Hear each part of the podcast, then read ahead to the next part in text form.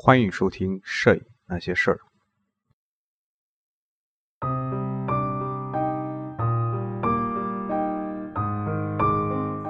各位听众，大家好，欢迎收听《摄影那些事儿》，这是《摄影那些事儿》第八十六期，继续我们的世界摄影史。第五章：摄影和艺术第一阶段，一八三九至一八九零年。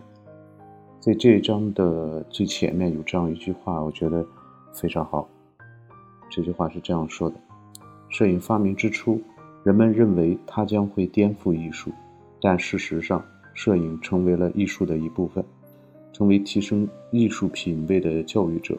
其力量是一百所美术院校也无法比拟的。这句话呢，是来自《摄影和彩色石板画》这样一本书中，是一八六八年出版。正文：摄影是艺术吗？对于现代人来说，这似乎是个伪命题，因为我们身处在这个时代，已经被成千上万的照片所包围。我们对此早已习以为常。照片除了为人们提供信息和吸引消费者外，还可以被用作装饰，供人欣赏，也为人们提供了深入了解过去发生的事情的途径。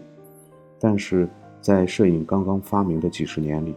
关于摄影是否是艺术的问题，反映出人们经历过一场艰辛的探索，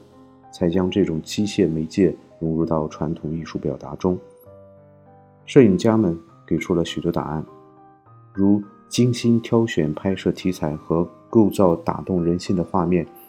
这些想法奠定了摄影的发展方向，甚至时至今日依旧影响着摄影的发展。一些摄影师模仿高雅艺术的题材和风格。而一些画家则从摄影中寻找灵感，这种有趣的互动后来成为视觉艺术领域的一个重要的现象。另外，摄影对艺术品的复制还可以提升公众的品味，让受众变得更加开明。它改变了公众对视觉文化的理解，也为艺术史成为一门严格意义上的学科创造了条件。保罗·德拉罗什曾经发表过一个。广为流传的论断，即称达盖尔式摄影法的出现将是绘画的末日。这一言论可以说将他置于窘迫的境界，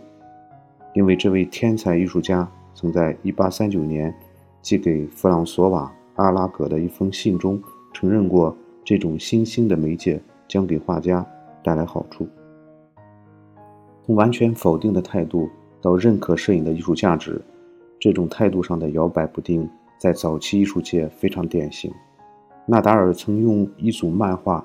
来讽刺这些艺术家群体表面上否定摄影，同时又利用摄影技术来改进自己的作品的行为。然而，关于摄影在艺术中扮演的角色问题，确实曾引发一场热烈的讨论，尤其是在法国。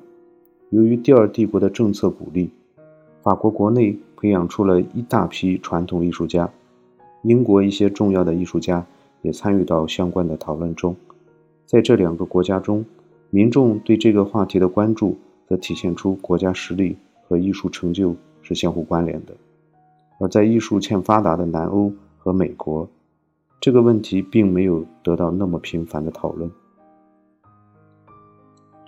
在错综复杂的言论交锋和热烈的文字讨论中。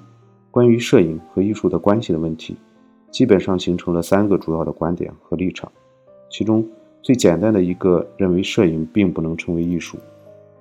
因为它是通过使用机械工具和物理化学原理进行创造，而不是通过人类的双手和灵魂创造的。这种观点被很多画家和一部分公众所认同。在他们看来，照片好像是用织布机来织布。远远不及灵光一现创造出来的纯手工制品。第二种观点认为，摄影对于艺术来说具有一定的价值，但是在创意方面还不能与绘画，包括油画相提并论。这种观点在画家、一部分摄影家和评论家中得到广泛的认可。最后一种观点将摄影的创作过程与诗刻、石刻等其他复制艺术类比，这使许多人意识到照片具有与手工艺术品同等的艺术价值。摄影作品会为艺术乃至更广泛的文化领域带来益处。艺术家们对摄影的反应不一，许多肖像画师，尤其是细密画派，意识到摄影的出现是他们这个职业的末日预兆，及时转向，投身于达盖尔式摄影法或纸基摄影。他们之中一些人将摄影与绘画艺术融合，其中包括维多利亚女皇的御用画师亨利·科伦。另外一些人则彻底放弃了绘画，但与此同时。一些画家则开始利用摄影技术来复制他们的画作，并利用照片为他们创作提供诸如造型和背景等原始的素材。而这部分人却并不承认摄影对他们的创作所起的作用。其中最著名的就是安格尔。虽然没有直接的证据证实安格尔利用达盖尔摄影法来从事创作，但是有人指出，在达盖尔发明银版摄影法以后。安格尔的肖像作品，在摆姿、取景和色调方面的特征，可以概括为广义上的达盖尔式摄影法。但遗憾的是，摄影作品的艺术价值和摄影师的权利，却遭到了政治观点和艺术观点相对保守的艺术家的践踏。摄影师的作品得不到法律的保护，很多作品在没有得到摄影师许可的情况下被使用。这种情况被法国记者。厄内斯特·拉康所关注，他这样描述：摄影就像一位情妇，被珍惜、被隐藏，自己谈到他的时候津津乐道，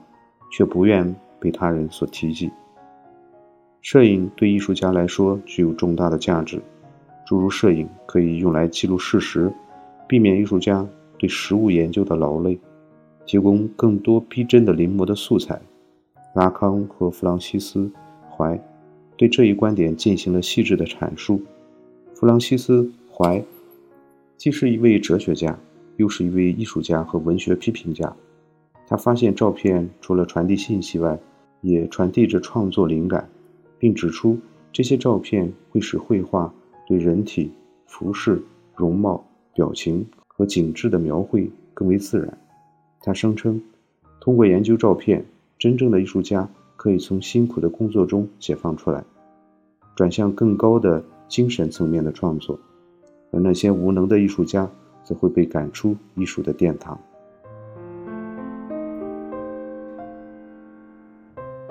怀并没有为那些无能的艺术家指明出路，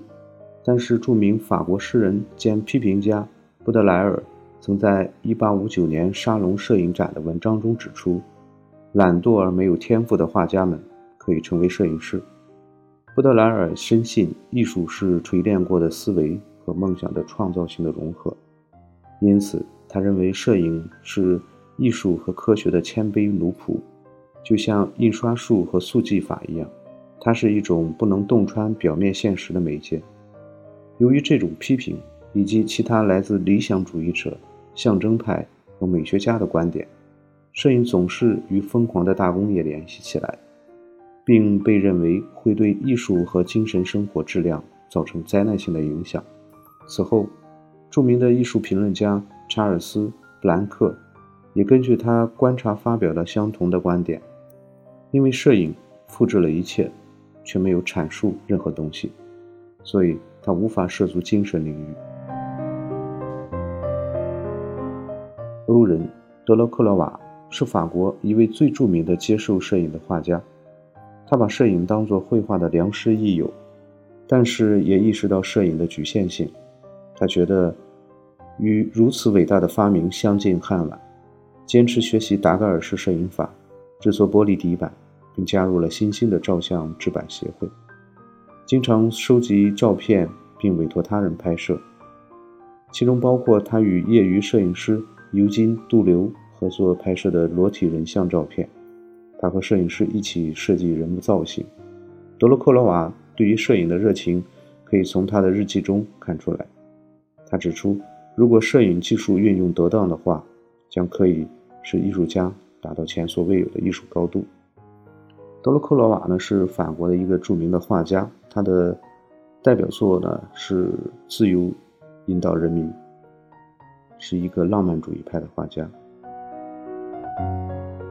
关于照片是文件还是艺术的争论，也在英国引发了广泛的兴趣。罗伯特·亨特在其1841年出版的《摄影艺术大众文集》中强调了摄影的工艺流程。而不是摄影的审美价值，但他提到了公众品味的提升。由于摄影的出现，人们已经不再将自然界最原始淳朴的形式远比任何人工的作品更美丽分为信条。人类变得更加具有艺术鉴赏力。关于这个话题最重要的言论，出自前面提到过的伊斯莱特克夫人，她撰写了一篇。未署名的题为“摄影”的文章，关于真相、现实和美感之间的关系，他承认照片具有前面两种功能和属性，而艺术表达应该还具有美的属性。美是提炼、品味，是灵魂、天赋或智慧的结晶。从机器制造出来的精细的超现实的视觉画面中，无法找到这些品质。这番话主要是针对胶棉蛋白工艺的，而希尔和亚当森的伦勃朗式卡罗法摄影作品，则不在他的评论范围之列。在他的肖像以及宾尼小姐们和蒙罗小姐等肖像作品中，可以看出处理手法的宽泛。希尔和亚当森的作品体现出伊斯特莱克夫人所提到的提炼和艺术美感。他总结说：“摄影确有其用处，但是它不能被局限于与艺术的竞争之中。”批评家菲利普·吉尔伯特·汉默顿则提出了更加苛刻的观点。他驳斥摄影为范围狭隘、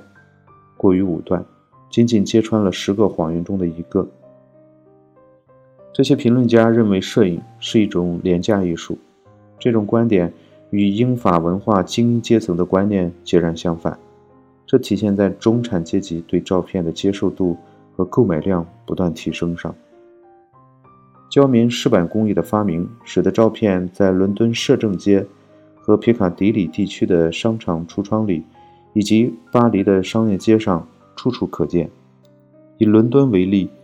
当时就有一百三十家商业摄影机构和芬顿、雷兰德。等著名独立的摄影师在出售肖像、风景、民俗摄影作品，以及各种名画的翻拍照片，包括常规的形式的照片和立体照片。这种中产阶级的呼声让精英阶层更加确信，摄影作品将使得人们更加追求视觉艺术的逼真，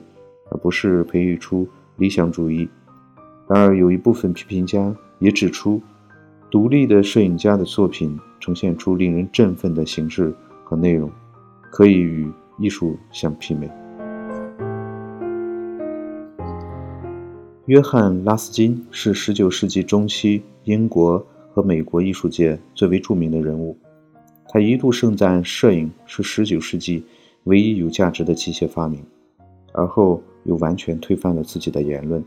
将摄影贬为垃圾。他自己创作和收集的达盖尔摄影作品，以及建筑和风景照片，并将它们编入自己的素描构成一书中，供学生和读者学习。包括威廉·费斯、约翰·埃弗雷特、米莱斯、福特、马多克斯、布朗、丹丁、加百利、罗塞蒂，以及美国的拉斐尔前派画家威廉·斯蒂尔曼。在内的众多学院派和拉斐尔前派的画家，把从各个角度拍摄的服饰、内部装饰、人体和风景的照片作为自己的学习材料。虽然他们坚持认为他们画布中的描绘的一切都来自于自然，但他们的部分作品看起来已经非常接近照片了。这意味着摄影已经缓慢地融入了他们的创作中。让英国画家承认摄影对自己的作用，要比让法国人承认更难，因为在英国的媒体中有一种根深蒂固的论调，就是艺术必须完全由手工创作，才能显现出高雅的感官体验和灵魂的触动。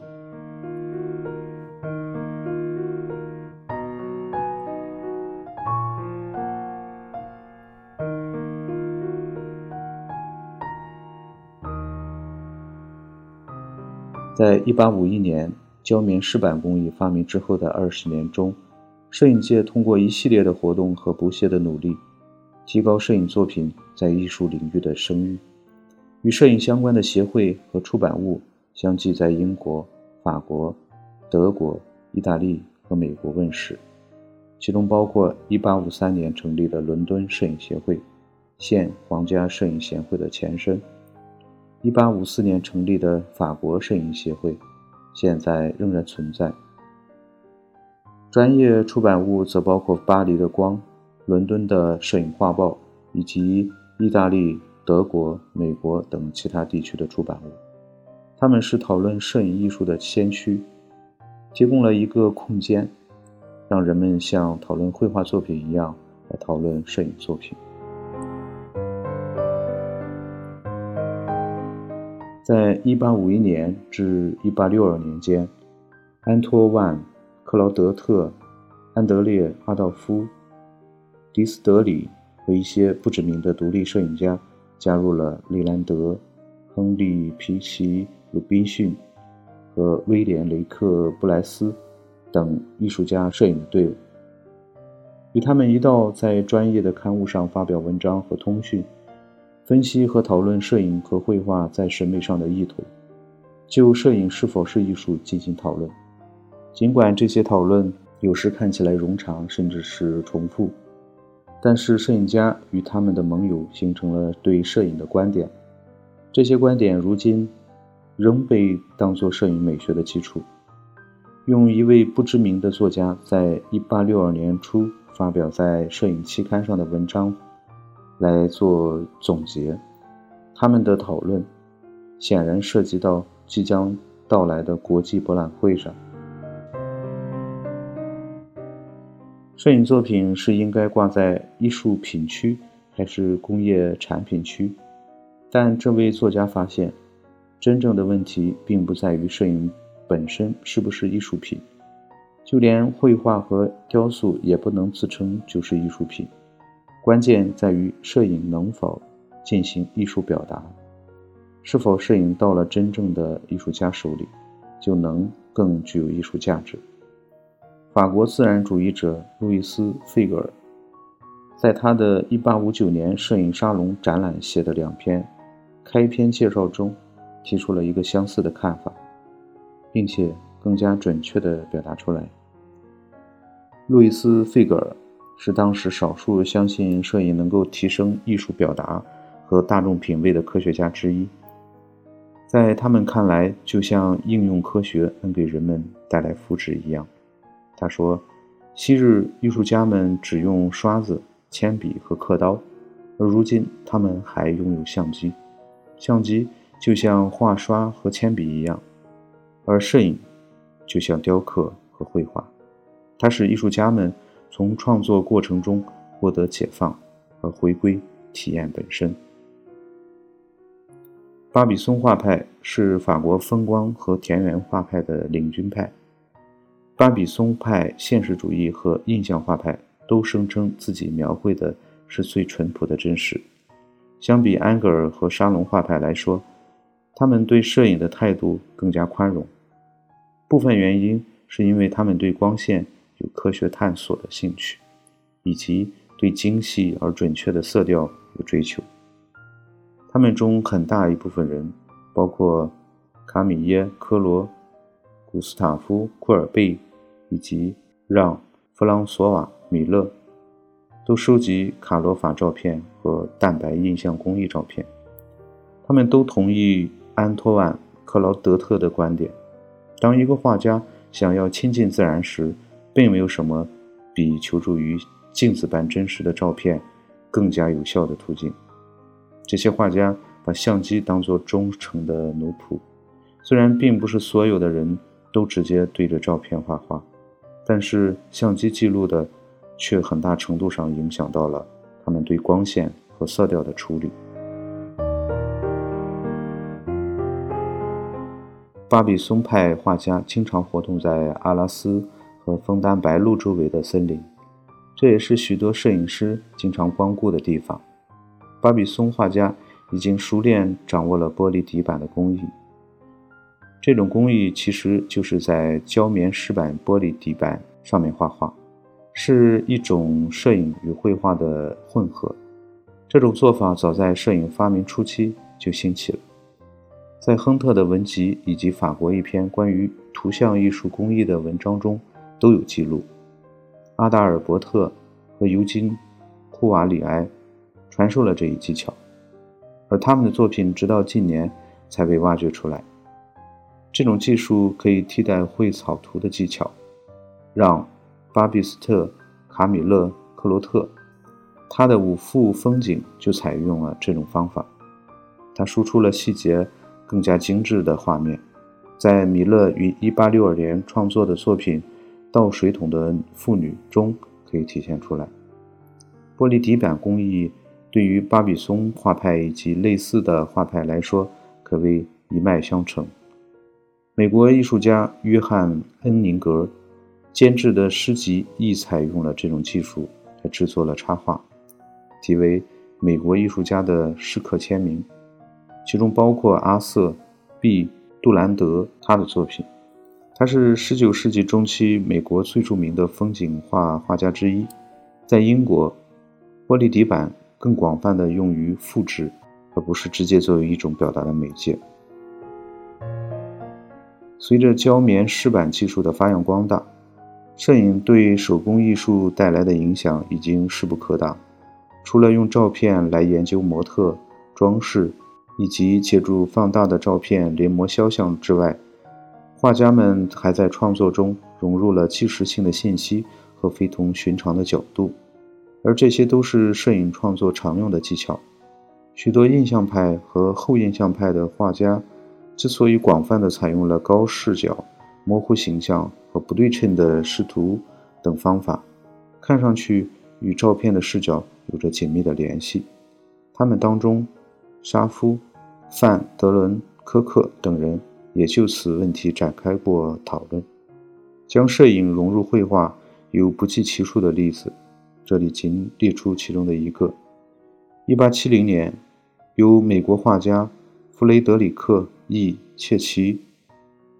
G.P.A. 西里和杰维斯·麦克昂特共同创作的一幅名为《提图斯的凯旋门》这样的一幅画，就利用美国诗人亨利·华兹华斯·朗法楼和他的女儿爱丽丝的肖像照，画出了整个画面的焦点人物。除了这一处很明显的利用了照片之外，纯色的天空和拱门下的阴影构成的强烈的反差，阴影部分的透明度以及通过拱门的鲜明角度，都反映出了画家对照片进行仔细的研究。然而，当时画家们这么做的时候，并没有得到摄影师的准许，或者给摄影师署名，因此而起的法律纠纷。在意料之中产生了。一些知名的摄影家指控画家们在未授权的情况下使用他们的照片，这一情形直到现在还困扰着摄影师。当画家们使用着摄影作品进行创作，而评论家们争论着这一做法的好坏的时候，摄影师们自己又是如何看待摄影作品能否？成为艺术品的呢？由于摄影师有着不同的职业背景，来自不同的阶层，因此他们对摄影也有着不同的期待，各自表现出了不一样的态度。他们当中的一部分人，如赞助建立伦敦摄影家协会的画家兼摄影家威廉·牛顿爵士，以及时尚协会肖像摄影师卡米拉·希尔维，都认为摄影的价值在于真实的记录。而另一部分人，包括芬顿、爱德华·德尼、巴尔杜斯和查尔斯·尼格尔，则致力于从摄影作品中发掘美学价值，来证明摄影作品能够进行艺术表达。还有一部分人，包括雷兰德和鲁滨逊，他们不仅效仿传统绘画作品的内容，还通过人为控制摄影创作的过程，创作出摄影绘画的作品。从19世纪50年代起，摄影作品开始进入艺术展厅。画廊，但是当他们被选入展览时，如何归类成了一个问题。例如，勒格雷向1859年沙龙提交了九幅卡罗法摄影作品，他们起初在十本印刷品展区展览，后来当人们了解摄影技术后，这些作品又被安排在科技展区。19世纪后半叶，摄影家们。一直致力于把摄影作品推进艺术展区，但是展览评审会却一直犹豫不决。另一方面，19世纪50年代摄影协会组织的一些摄影影展开始将数百幅摄影作品按照学院派绘画的传统进行展览，后来招致了媒体的抨击，迫使他们在19世纪80年代放弃了这种做法。岂有此理！一位英国评论家在1856年写道：“照片最多只不过能够精确描绘细节，凭借这点优势，将照片堆积到一起，就可以像艺术品一样挂到拥挤的展厅上的墙来吗？”也许是对这样的抨击做出回应，摄影家们改用影集来展示原创作品。好了，我们今天到这。我们下期节目再见。